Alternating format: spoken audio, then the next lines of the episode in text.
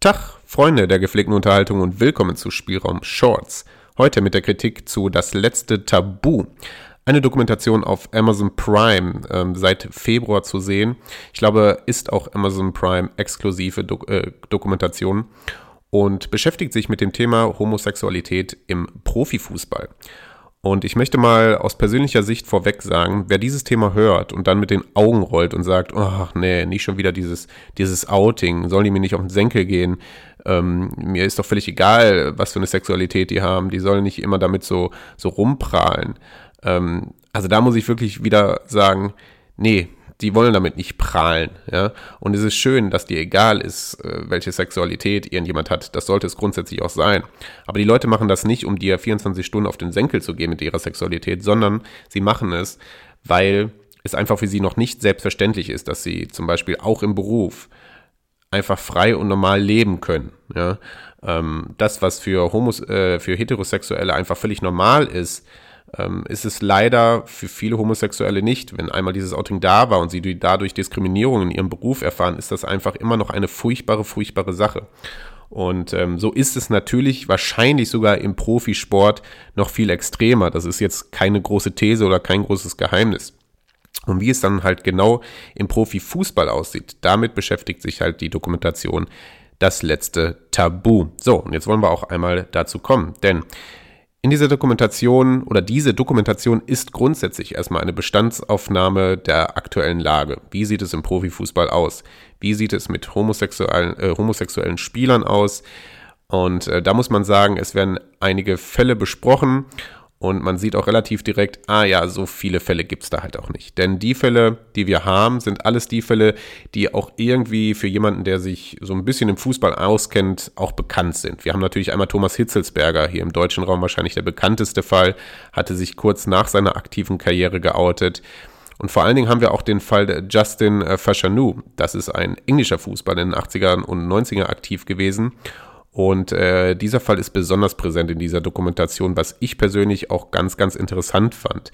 Ähm, Justin Fashanu war, ähm, hat sich während seiner aktiven Karriere geoutet. Und ähm, ja, das sollte nicht zu seinem Positiven sein. Ähm, er wurde damals dann relativ schnell von seinem Trainer ja, gemobbt, ja, quasi aussortiert, ähm, hat sehr, sehr, sehr viel ähm, Gegenwehr erfahren und äh, die tragische Geschichte endet am Ende mit dem Suizid von Justin Fashanu. Ähm, das ist wirklich ein Fall, mit dem ähm, man sich gerne auch mal außerhalb dieser Dokumentation noch weiter beschäftigen kann. Ich finde das, ja, finde das doch ähm, sehr, ja, wie soll ich es beschreiben?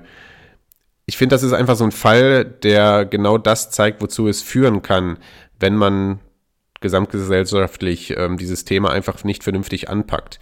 Ähm, ich glaube, die Nichte ist es, Amal Fashanu, die in der Dokumentation ähm, als Interviewpartner rangezogen wird und die erzählt die Geschichte halt auch wirklich, ja, so aus familiärer Sicht, wo man dann auch erkennt, ah, okay, er hatte auch keinen großen Rückhalt aus der Familie, ja, ähm, und ähm, ja, das ist natürlich ein besonders tragischer Fall. Dann haben wir noch Colin Martin, einen ähm, amerikanischen Profifußballer, ähm, der sich jetzt auch während seiner aktiven Zeit geoutet hat. Ähm, Jakub Janko, der tschechische Fußballer, sich während seiner aktiven Zeit geoutet hat. Und ähm, ja, wie gesagt, und viel mehr an neuen Fällen oder unbekannten Fällen kommen da dann auch schon nicht. Was einerseits den Schluss zulässt, dass es einfach, wie gesagt, noch ein großes Tabu ist, dieses Thema. Und das ist wiederum natürlich absolut schade.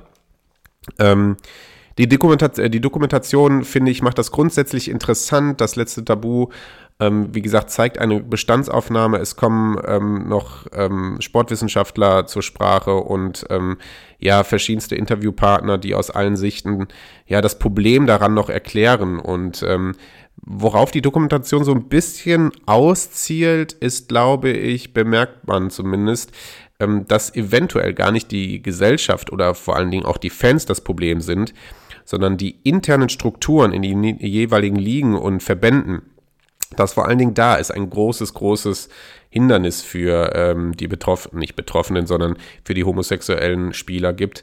Und ähm, dass vor allen Dingen da die Angst ähm, ist, zu sagen, hm, wenn ich mich jetzt oute, wird das meine Karriere zum Stoppen bringen.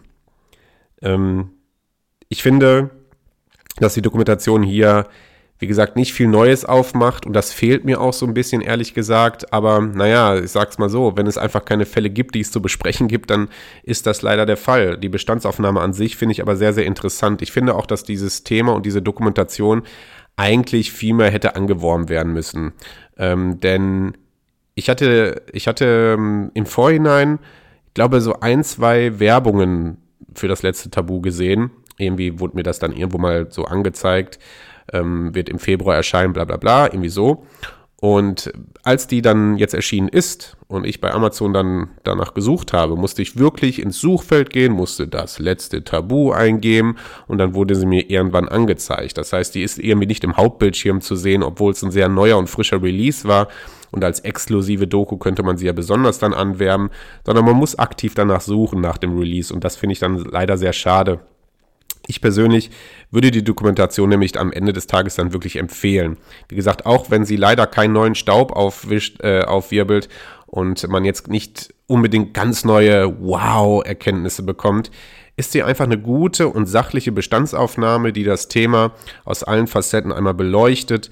Ähm, mit, ich finde einfach mit Interviewpartnern, die dazu auch was zu sagen haben. Also da wird dann nicht irgendjemand interviewt, der eigentlich total outstanding des Themas ist, sondern mit, mit Thomas Hitzelsberger, äh, mit Colin Martin sind da einfach Leute, ähm, ja, die es selbst erlebt haben, selbst betroffen davon sind und ja, ich finde einfach sehr interessant, die internen Probleme bespricht. Thomas Hitzelsberger sagt zum Beispiel einmal, ähm, dass ähm, so alltäglicher Smalltalk an einem Montagmorgen, wenn er ins Team kam, für ihn einfach ein Riesenhindernis war.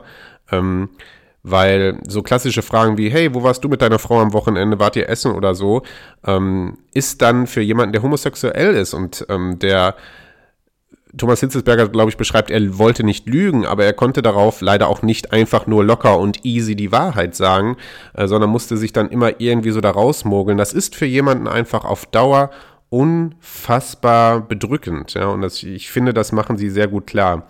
Ähm, wie gesagt, deswegen finde ich total interessante Dokumentation auf jeden Fall sehr empfehlenswert. Ich hätte mir irgendwie noch so etwas neuere Erkenntnisse gewünscht, aber vielleicht gab es die auch gar nicht. Schwierig zu beurteilen.